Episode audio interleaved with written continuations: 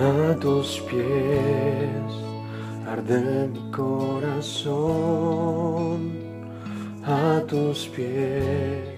Eh, vamos a, a la palabra del Señor, después también tendremos la cena del Señor como primer domingo, domingo de mes y vamos a orar. Señor, gracias por tu presencia en nuestras vidas, gracias por tu palabra, Señor.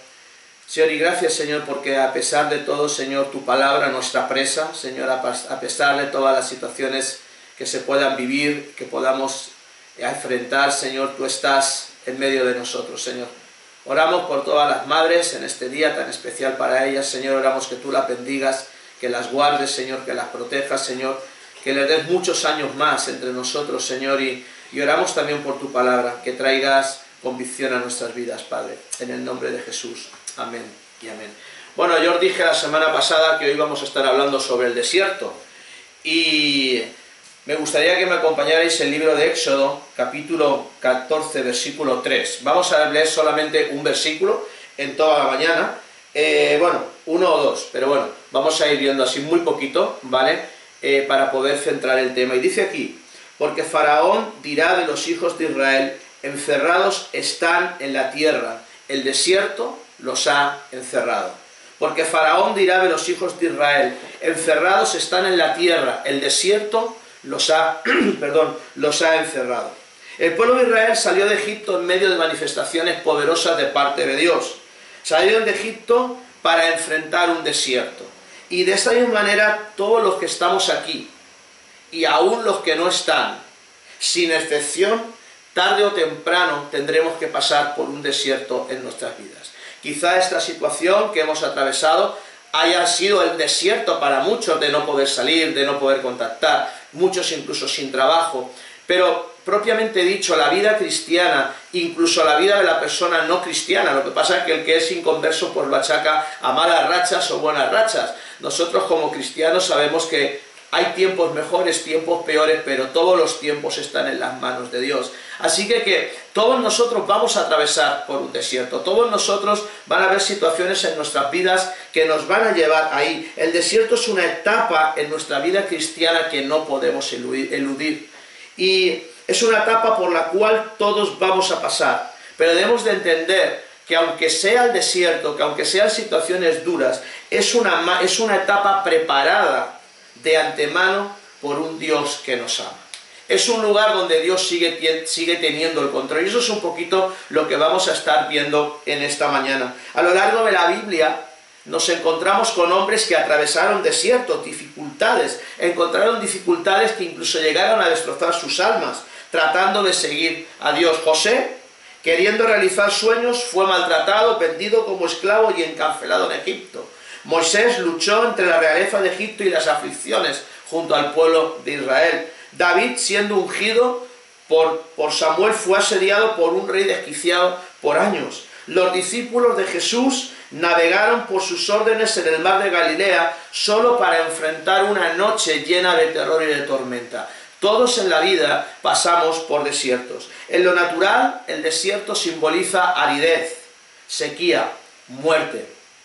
Cuando ven las pelis, no sé, vosotros los más jovencillos quizá no veis esas películas, pero cuando veían las películas del oeste, siempre cuando aparecían los desiertos, eh, el caballo ahí, el jinete con un sol que alucinas, los araclanes, los escorpiones y el tío con el caballo, ta, ta, ta, ta, ¿no? y ya se empezaba a secar, se le cortaba. Los desiertos en lo natural simbolizan muerte, sequedad, árido, no hay nada, ni una sombra, agua, no hay nada donde cobijarte. Si lo aplicamos a nuestra vida, el desierto simboliza esos tiempos de soledad, esos tiempos en los que te sientes desesperado, los tiempos en los que tienes problemas tan difíciles de resolver que nos llevan incluso a la desesperación, esos tiempos donde clamas a Dios y no lo escuchas, esos tiempos donde sigues orando, sigues eh, guardando tu testimonio, sigues siendo, entre comillas, haciendo entre comillas lo mismo que hacías siempre, pero pareciera que Dios se ha olvidado de ti. Pareciera que no oyes a Dios por ningún sitio, no encuentras a Dios por ningún sitio, no ves ninguna manifestación de Dios por ningún sitio. ¿Has pasado tiempos así? Tiempos en los que llegas a decir, pero ¿dónde estás Dios? ¿Por qué? ¿Para qué está pasando esto en mi vida? Tiempos duros y creo que, que muchos de nosotros, si no todos, hemos pasado por ahí. Y tenemos que enfrentar esas etapas, tiempos difíciles que nos van a angustiar, situaciones que no podemos manejar, que se salen a nuestro control. Y la situación por la cual atravesaba el pueblo de Israel era desesperante. Por un lado estaba Faraón persiguiéndoles, por otro lado estaba el Mar Rojo y ellos en medio. O sea, no había solución. Imagínate qué angustia ¿eh? de ver un ejército súper brutal persiguiéndote y tú es como si estás en Valencia y sales corriendo de Benimaclé y viene un ejército detrás de ti y de repente te encuentras con la Barbarosa. El mar, ya no puedes hacer nada. ¿Qué haces? ¿Por dónde te escapas? Era una situación asfixiante. Ellos estaban en el medio. Por eso Éxodo 14.3 dice, estaban encerrados en la tierra, pues el desierto los había encerrado. Una verdad que tenemos que asimilar es que Dios nos ha colocado en el desierto o ha permitido el desierto por razones que Él solamente sabe. O nos ha colocado o lo está permitiendo por razones que solamente Él conoce. Pero hay algo que tenemos que a veces se nos olvida. Dios prueba nuestra fe. Y eso es algo que a veces se nos olvida. Hay veces que cuando llegamos a situaciones difíciles, a situaciones súper complicadas, se nos olvida que nuestra fe tiene que ser probada, que tenemos que pasar por esas situaciones. Y muchas veces el lamento que decimos en el desierto, de eso hablaremos la semana que viene, precisamente no es el mejor apropiado. Pero debemos de entender que el desierto forma parte del crecimiento cristiano. Tenemos que pasar por ahí. La semana pasada hablábamos de procesos, esta semana hablamos de desierto. Tenemos que pasar por ahí de una manera inimaginable, no podemos evitarlo. Pero lo cierto es que podemos decir, cuando pases por el desierto, puedes decir, primero, Él me trajo hasta aquí, por lo tanto su voluntad que yo esté aquí. Segundo, Él me sostendrá aquí por su amor y me dará gracia para comportarme como hijo. Él me va a sostener aquí. Él me va a guardar aquí. Tercero, Él convertirá esta prueba en bendición, enseñándome las lecciones que Él desea que yo aprenda. Y desarrollaré en mi gracia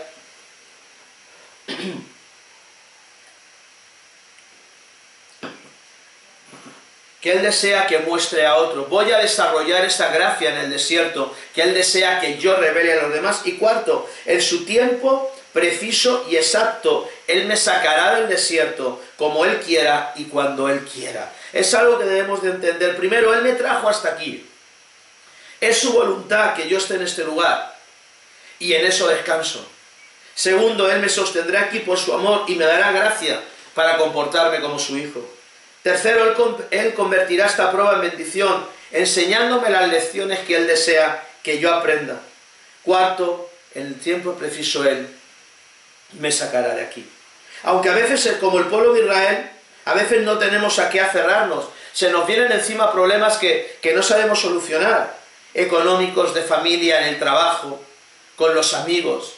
Relaciones que... Hay tiempos, yo no sé, yo me identifico muchísimo con esto porque personalmente como pastor hay tiempos en los que parece que todo se descuadra, parece que todo está bien y de repente tienes 20.000 situaciones encima que no sabes cómo solucionar, que arreglas una y sale otra y, es, y es complicado, e incluso en mi vida personal. A veces hay tiempos en los que sufres, hay conflictos, imagino que en la tuya también. ¿Y has visto el poder de Dios en el pasado? ¿Has visto, has experimentado su perdón? ¿Has disfrutado de su presencia? ¿Sabes qué? El que te ha sostenido hasta aquí no te va a soltar. Él ha prometido que nunca te va a dejar, que nunca se va a olvidar, que nunca te va a abandonar. Su amor nunca cesa y su cuidado por ti no mengua. Recordémoslo siempre. Aún en el momento más oscuro, David lo describía, aunque ande de valle de sombra de muerte, tú estarás conmigo. O sea, aunque estemos en el peor de las situaciones, debemos encontrar que el que nos sostuvo en el pasado, el que nos perdonó en el pasado, el que experimentamos su gracia, en el que hemos disfrutado de su presencia, no nos va a abandonar. Y eso tiene que infundirnos fe. Ahora bien, ahora bien, ¿qué puede conducirnos al desierto? ¿Por qué podemos acabar en un desierto? Hay dos causas principales, puede que haya más, yo he encontrado dos y quiero hablarte de dos rápidamente. Hay dos causas principales. La primera, acabamos en el desierto por nuestros propios actos y decisiones. Es decir, nosotros solitos nos metemos en el desierto. Nosotros abrimos puertas que hace que el enemigo nos ataque por nuestros errores, por nuestros pecados, y a veces somos nosotros. Es como si yo mañana robo y me meten a la cárcel. Yo abrí la puerta para estar preso. Hay veces que son nuestras propias decisiones. Dejamos de leer la Biblia, dejamos de congregarnos, nos enfriamos. Ahí el diablo no tiene nada que ver. Nosotros sabemos lo que tenemos que hacer, pero no lo hacemos. Y como consecuencia, sufrimos. Sufrimos. Entonces, hay una consecuencia. Nosotros, nuestras decisiones nos llevan a meternos en el desierto. Y aquí hay dos causas, aquí hay dos opciones muy claras. Una, no nos arrepentimos y como consecuencia morimos en el desierto.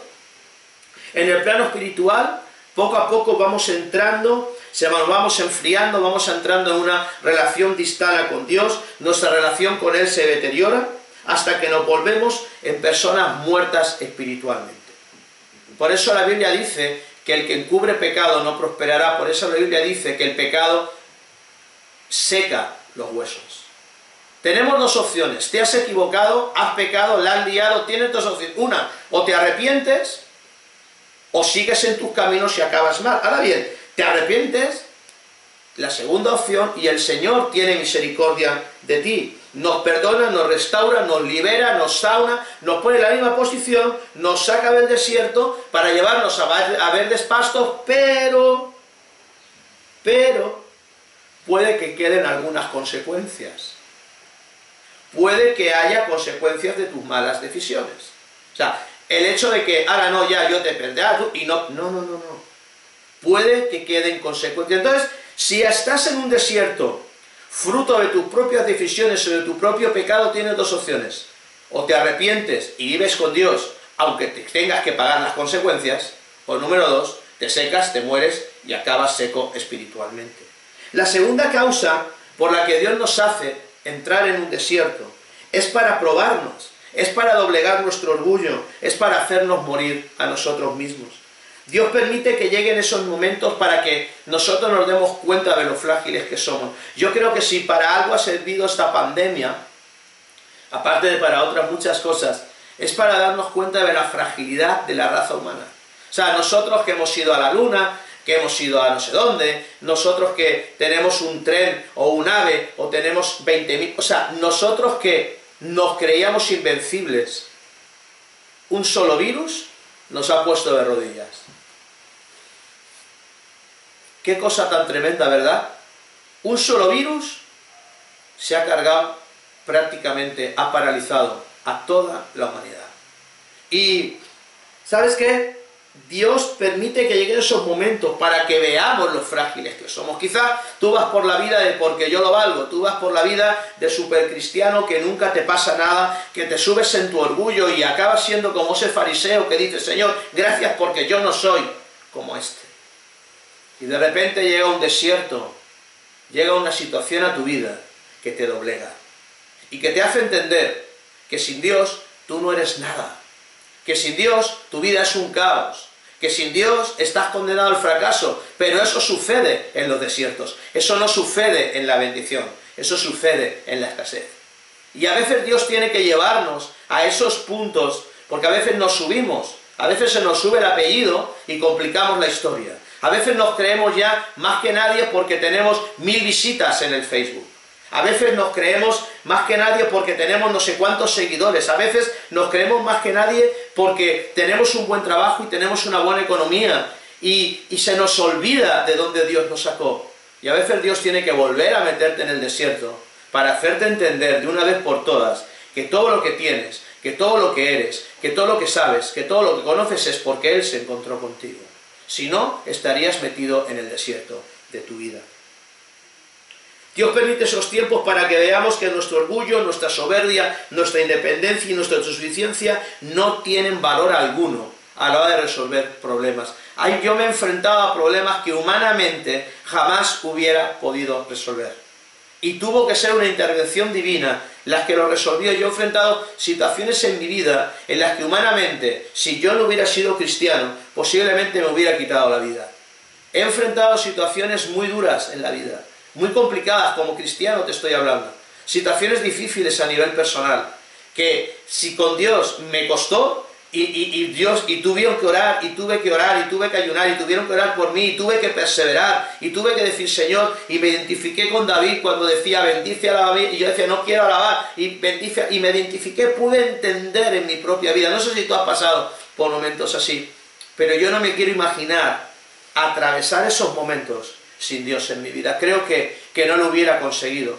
Creo que, que hubiera sido prácticamente imposible. Y sabes que Dios te vuelve a enseñar que tu suficiencia, que todos tus conocimientos, que todo lo que tú te crees no sirven para nada si no está Él contigo.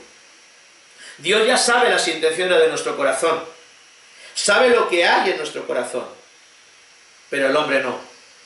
Y otra de las consecuencias o lecciones que podemos aprobar en el desierto es que nos muestra lo que realmente somos.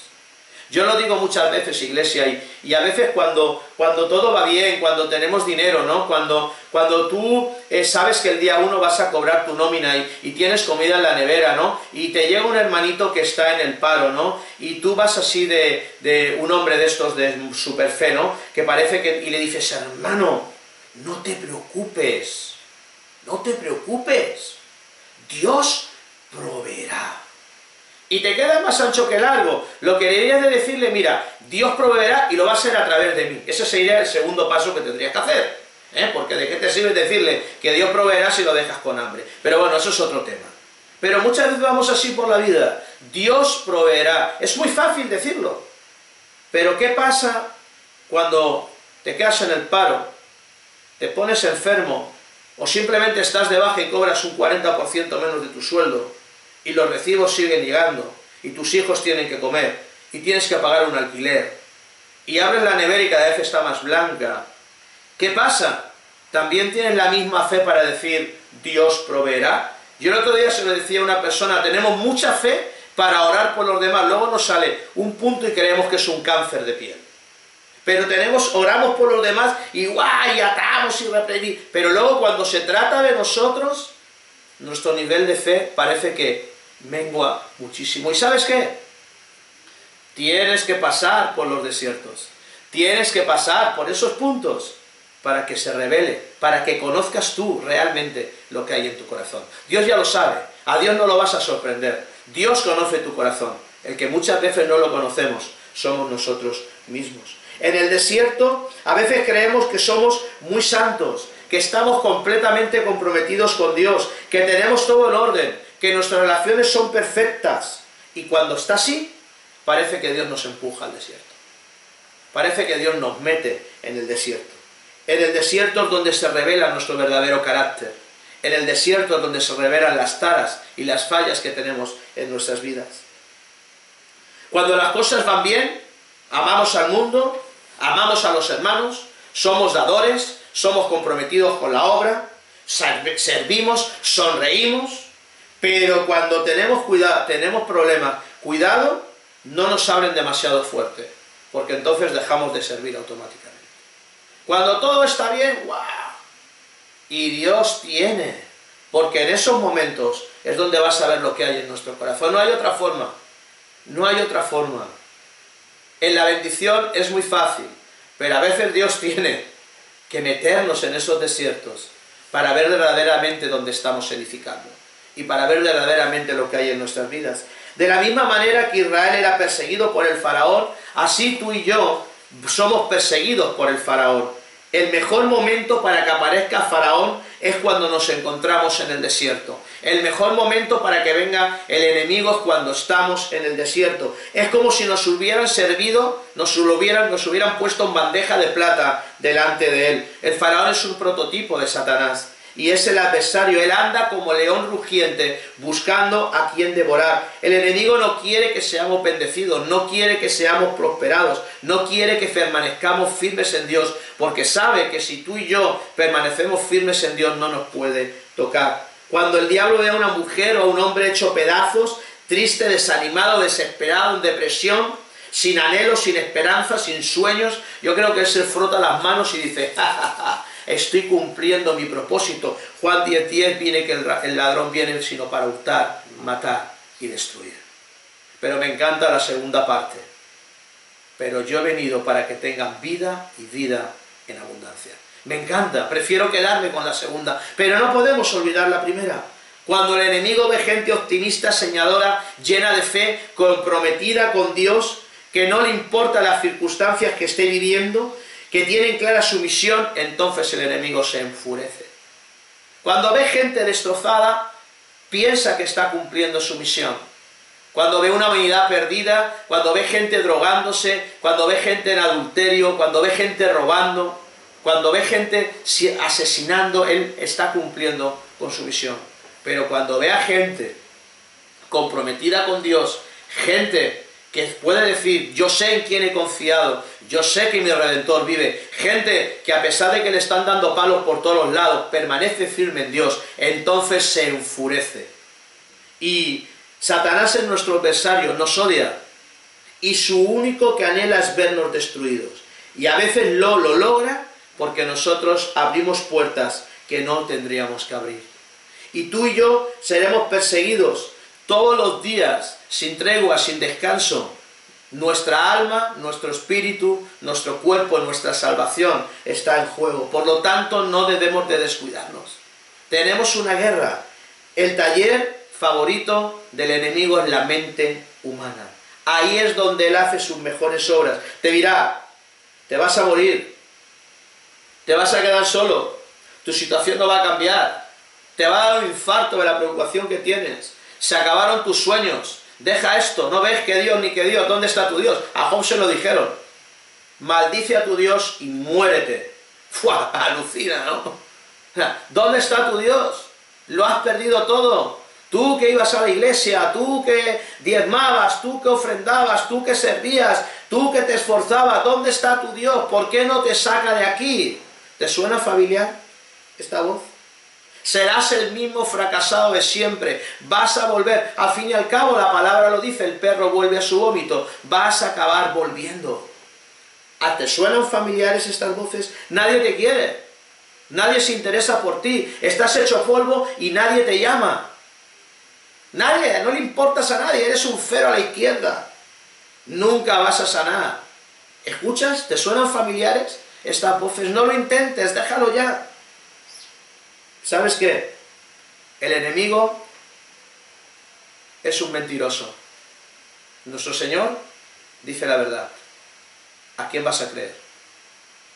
¿A quién vamos a creer en el desierto? ¿A la voz que nos dice, vas a morir? ¿O a aquel que te dice, tranquilo, tranquilo, no temas, en el mundo tendrás aflicción, pero confía porque yo he vencido el mundo? ¿A quién vas a creer? ¿A quién vamos a escuchar? ¿A qué voz le vamos a prestar atención? ¿A la voz que nos dice, déjalo todo y sal corriendo? ¿O a la voz que le dice, permanecer firmes, resistid al diablo y huirá de vosotros? ¿Qué vamos a hacer en nuestras vidas? En medio de tu desierto tienes que conocer a tu enemigo, pero mantén tu fijo, tus ojos fijos en Dios. Yo, de verdad que cada vez, cada día, o cada, cada no sé cómo expresarlo, pero conforme más pasan los, los años como cristiano, cuanto, parece, cuanto más conocimiento tengo, cuanto más, cuanto más tiempo llevo eh, siendo cristiano, más fuerza cobra en mí este tremendo versículo que dice, puestos los ojos en Jesús, el autor y consumador de la fe. Cada vez tengo más claro dónde tengo que poner mis ojos.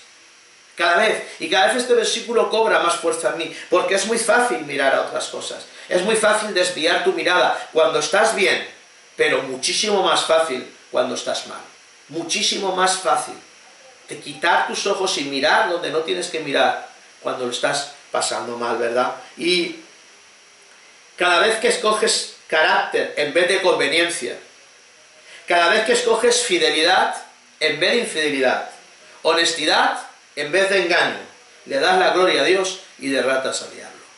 Cada vez que escoges hacer lo correcto, cada vez que te mantienes firme, tu alma va reverdeciendo, porque estás cumpliendo lo que Dios nos ordena. Ahora bien, el primer punto era este, ¿qué nos puede conducir? Pero hay algo importante. En el desierto no lo pasas solo. El desierto no estás solo, no lo pasas tú solo. Cuando pasamos por el desierto sentimos que lo estamos pasando solos, pero Dios siempre está a nuestro lado. Y Él nunca nos abandona. No necesariamente nos va a contestar cuando queramos y como queramos. Quizá no nos liberte de la manera que nosotros queramos que lo haga.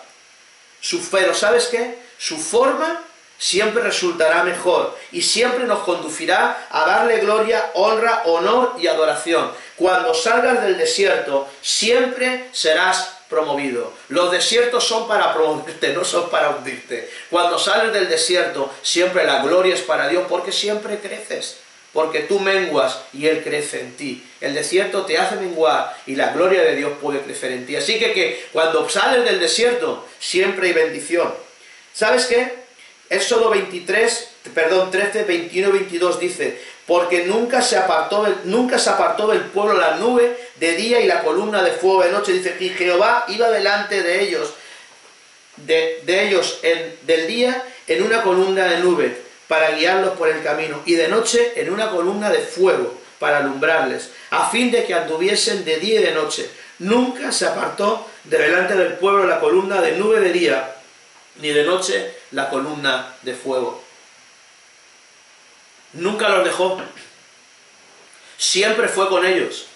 Es como si Dios se asegurara que el pueblo supiera perfectamente que había una nube y una columna. Y aún así la liaban. Tremendo, ¿verdad?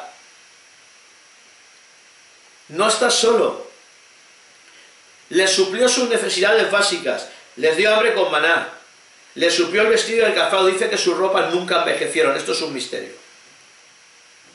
Les, dio salud. Les suplió agua para beber. Siempre se aseguró que el pueblo supiera que Él estaba con ellos. Que no estaban solos. Así que que podemos llegar al desierto por dos causas. Por nuestras decisiones o porque Dios nos permite que eso pase en nuestras vidas para que aprendamos. Podemos podemos eh, entender que el desierto no lo pasamos solos. Dios está con nosotros. Así que, que si estamos en mitad del peor de nuestros desiertos, si estamos atravesando sequedad, hace no mucho tiempo me decía un joven, es que no veo a Dios, es que no siento a Dios, es que no escucho a Dios. Y le dije, voy a orar por ti, pero bienvenido a la etapa de madurez cristiana. No hay otra forma. No hay otra forma. La semana pasada hablábamos de procesos. El desierto forma parte del proceso. Y no nos gusta. Y es amargo. Pero tenemos que pasar con él. Porque no hay otra forma en la que Dios pueda tratar con nuestro corazón para revelarnos lo que hay en él. Pero, para terminar, lo que no sabía Faraón era que quien los condujo al desierto era el mismo que los podía sacar de allí. Él no sabía que el mismo que los metió era el que tenía autoridad para sacarlos de allí. Lo que no sabía Faraón es que le tenían preparada una sorpresa bestial que resultaría en la mayor manifestación del único Dios verdadero. Lo que no sabía Faraón es que le tenían reservada algo espectacular. Porque la gloria de Dios siempre es así. Es como pasó en la cruz. Yo creo que el enemigo cuando Jesús lo estaba crucificando se frotó las manos y dijo, ah, ya he acabado todo. Lo que no sabía es que ahí había empezado todo. Lo que no sabía es que esa era la mayor victoria que Jesús podía tener. Y a Faraón le pasó igual. En medio de tu desierto, no te concentres en preguntarte, ¿cómo salgo de este lío? Más bien pregúntate, ¿cómo va a ser Dios glorificado en esta situación? No te centres tanto en el por qué, sino más bien céntrate, ¿cómo se va a glorificar Dios en esta historia? A ver, ¿cuál va a ser la solución? No te lo puedes ni imaginar. Éxodo 14, 3 y 4 dice, porque Faraón dirá de los hijos de Israel, encerrados están en la tierra, el desierto los ha encerrado, y yo endureceré el corazón de Faraón para que lo siga, y seré glorificado en Faraón y en todo su ejército, y sabrá los egipcios que yo sé Jehová, y ellos lo hicieron así. Dios es capaz de cambiar dificultades en liberaciones y problemas en alabanza. Dios es experto y puede transformar las cenizas en belleza y puede hacer que un espíritu hecho polvo y hundido brote en un nivel de adoración como nunca antes. Recuerda que es necesaria que la vasija, que el frasco se quiebre para que salga el perfume. Y puede tornar en algo espectacular. Él glorificará su nombre en la vida de sus hijos. Él recibirá honor a través de nuestros momentos de adversidad. Y mientras lo hace, dejará tal bendición detrás de él que va a hacer que todas las situaciones se derritan. Él va a glorificarse en nuestras vidas en medio de la adversidad. Él va a recibir honor porque le vamos a dar la gloria con nuestras vidas y su bendición va a ser tan grande que va a derritir esos desiertos. Cuando crees o te han hecho creer que no hay salida, cuando crees que vas a morir o estás a punto de morir en el desierto, Dios abrirá camino, aunque no haya, aunque no haya ninguno. Dios abrirá camino, aunque tenga que abrir las aguas para ti. Dios abrirá camino. Recuérdalo siempre, no hay desierto que no se pueda atravesar. No hay desierto en el que Dios no se pueda glorificar. No hay desierto en el que estés solo. No hay desierto en el que si tú pones los ojos en Jesús no puedas salir victorioso y Dios se glorifique en esa. ¿Cómo se glorifica? Porque vas a poder dar testimonio de tu fe. Y mucha gente, a mí Dios esto, yo lo compartí hace algunos meses y a mí Dios me lo mostró. A mí personalmente, ¿sabes qué? Mucha gente se va a impactar, gente no creyente y gente creyente, pero en especial no creyente, se va a impactar, impactar de la forma en la que tú manejas el dolor, de la forma en la que tú manejas la desesperación, de la forma en la que tú manejas los momentos difíciles. Vas a ser testimonio más de lo que tú te imaginas. Y la gente te preguntará, ¿cómo puedes tener paz en medio de la tormenta? Y tú podrás decir, fácil, porque tengo al Señor de la tormenta. Así de sencillo. Dios se va a glorificar a través de nuestra adversidad. Isaías 43, 19 dice, He aquí que yo hago cosa nueva, pronto saldrá la luz, ¿no la conoceréis? Otra vez abriré camino en el desierto y ríos en la soledad. He aquí yo hago cosa nueva, pronto saldrá la luz, ¿no la conoceréis? Otra vez yo abriré camino en el desierto y ríos en la soledad. Yo, hay una canción que cantan los chicos que dice, sé que lo harás otra vez, o algo así. Y esa canción es, es, es, es, yo cada vez que la escucho, es tremenda. Es tremenda, porque sé que lo harás otra vez. Estoy en otro desierto, pero sé que me volverás a sacar de él. Estoy pasando una situación que no entiendo muy bien, yo no he hecho nada para estar aquí, pero ¿para qué estoy aquí? Algo quieres mostrarme, pero sé que lo vas a volver a hacer. Y sé que dentro de X tiempo tendré que atravesar otro, pero sé que me volverás a sacar.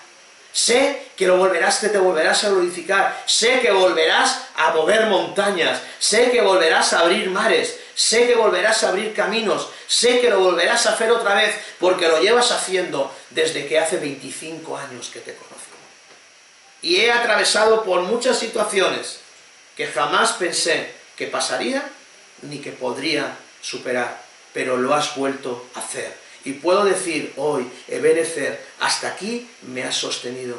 Y no hay ninguna razón para creer que no lo vayas a seguir haciendo, mientras que yo, en medio del desierto, siga poniendo mis ojos en ti y siga confiando en ti. El Señor abrirá camino para ti, donde ningún pie había pisado antes. El Señor abrió un mar, nadie había pisado en medio de ese mar. Lo abrió para el pueblo y el Señor abrirá caminos para ti donde nadie antes jamás caminó. Son caminos únicos y exclusivos para ti, como tu ADN. No son para nadie más. El Señor te dará sendas para ti, abrirá caminos, hará bendiciones propias para ti. Ese mar que amenaza con ahogarte, se va a convertir en una avenida por donde puedas huir. Ese mar que amenaza con asfixiarte se va a convertir en un lugar por el que puedas salir. Recuerda, si no estás en el desierto, gloria a Dios, pero estoy seguro que ya estuviste. Si estás en Él, recuerda cómo podemos pasar por Él, para qué son los propósitos y quién vence. Pero sea como sea, entendamos que a veces hablamos del desierto como algo malo, y humanamente es malo, no nos gusta, a nadie nos gusta, pero espiritualmente son necesarios. Que Dios os bendiga, iglesia. Eh, vamos a terminar orando y vamos a pasar la cena del Señor. Señor, gracias por tu palabra, gracias por tu presencia en nuestra vida, Señor. Señor, yo quiero orar, Señor, por, por estos desiertos, Señor, por situaciones, Señor, quizá hay personas o, somos personas que quizá estemos atravesando momentos difíciles, Señor. Quizá momentos de angustia, momentos de desesperación, momentos de incertidumbre, momentos en los que levantamos los ojos y solamente vemos arena y sol. Momentos, Señor, en los que no podemos ver, no podemos sentir, no podemos oír. Señor, momentos en los que solamente nos dan ganas, Señor, de poder no saber cómo superarlos. Dios, pero, pero yo quiero orar porque tu Espíritu Santo selle en nuestro corazón que no estamos solos, que tú estás con nosotros y que tú eres el Señor del desierto. Señor, si es por decisiones nuestras, que tu Espíritu Santo ponga convicción en nuestro corazón para poder arrepentirnos y volvernos a ti. Y si esto forma parte del plan que tú tienes para nosotros. Danos la fortaleza para atravesarlo, para vencerlo, para superarlo, Señor. Y que siempre, siempre, siempre entendamos que tú has prometido no dejarnos ni abandonarnos, Señor. Gracias, gracias por esos desiertos. Gracias por esas situaciones difíciles que nos hacen crecer, que nos hacen madurar, que nos hacen ser más como tú, que hacen que tu carácter se forme en nuestra vida. Danos fortaleza para superarlo, Señor. Y ayúdanos, Señora, a seguir caminando y a seguir viviendo nuestras vidas, puestos los ojos en ti, el autor y consumador de la fe. En el nombre de Jesús. Amén. Amén. Vamos a pasar a celebrar la cena del Señor en nuestros hogares. Y porque yo recibí del Señor lo que también os he enseñado que el Señor Jesús la noche que fue entregado tomó pan. Vamos a tomar el pan. Y habiendo dado gracias, Señor, gracias por este pan, gracias por lo que simboliza. Señor, gracias por tu muerte y por tu resurrección en la cruz. Participemos del pan.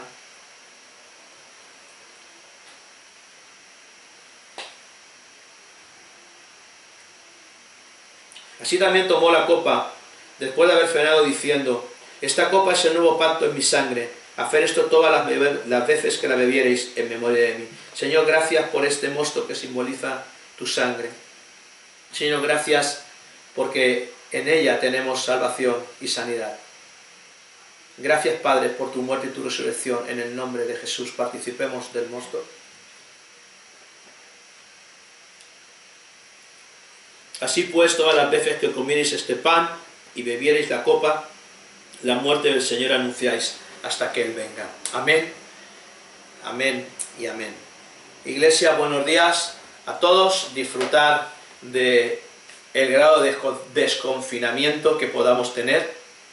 Sé que algunos, los más deportistas, habréis salido a correr y esas cosas. Yo creo que ahora habrá más deportistas que nunca. Eh, también eh, los que podáis salir a pasear con niños, aunque ahora son los niños los que nos pasean a nosotros, ¿verdad? Son la excusa perfecta para, para salir. Pero seamos responsables con todo esto. Eh, la cosa no ha terminado, todavía está ahí. Estamos venciendo, pero todavía no somos vencedores contra este bicho. Así que, que tenemos que ser responsables con lo que, con lo que nos marcan las autoridades. Vamos a obedecer, vamos a hacer eh, lo que ellos nos dicen para que pronto podamos estar todos juntos y podamos haber aprendido algo de todo esto. Eh, muy buenos días, daros también las gracias por vuestra, vuestra asistencia virtual, vuestra fidelidad. Nos vemos el miércoles en Funo en la oración y seguimos el programa la semana que viene. Un abrazo muy fuerte, ya sabéis que estamos para lo que necesitéis, que Dios os bendiga.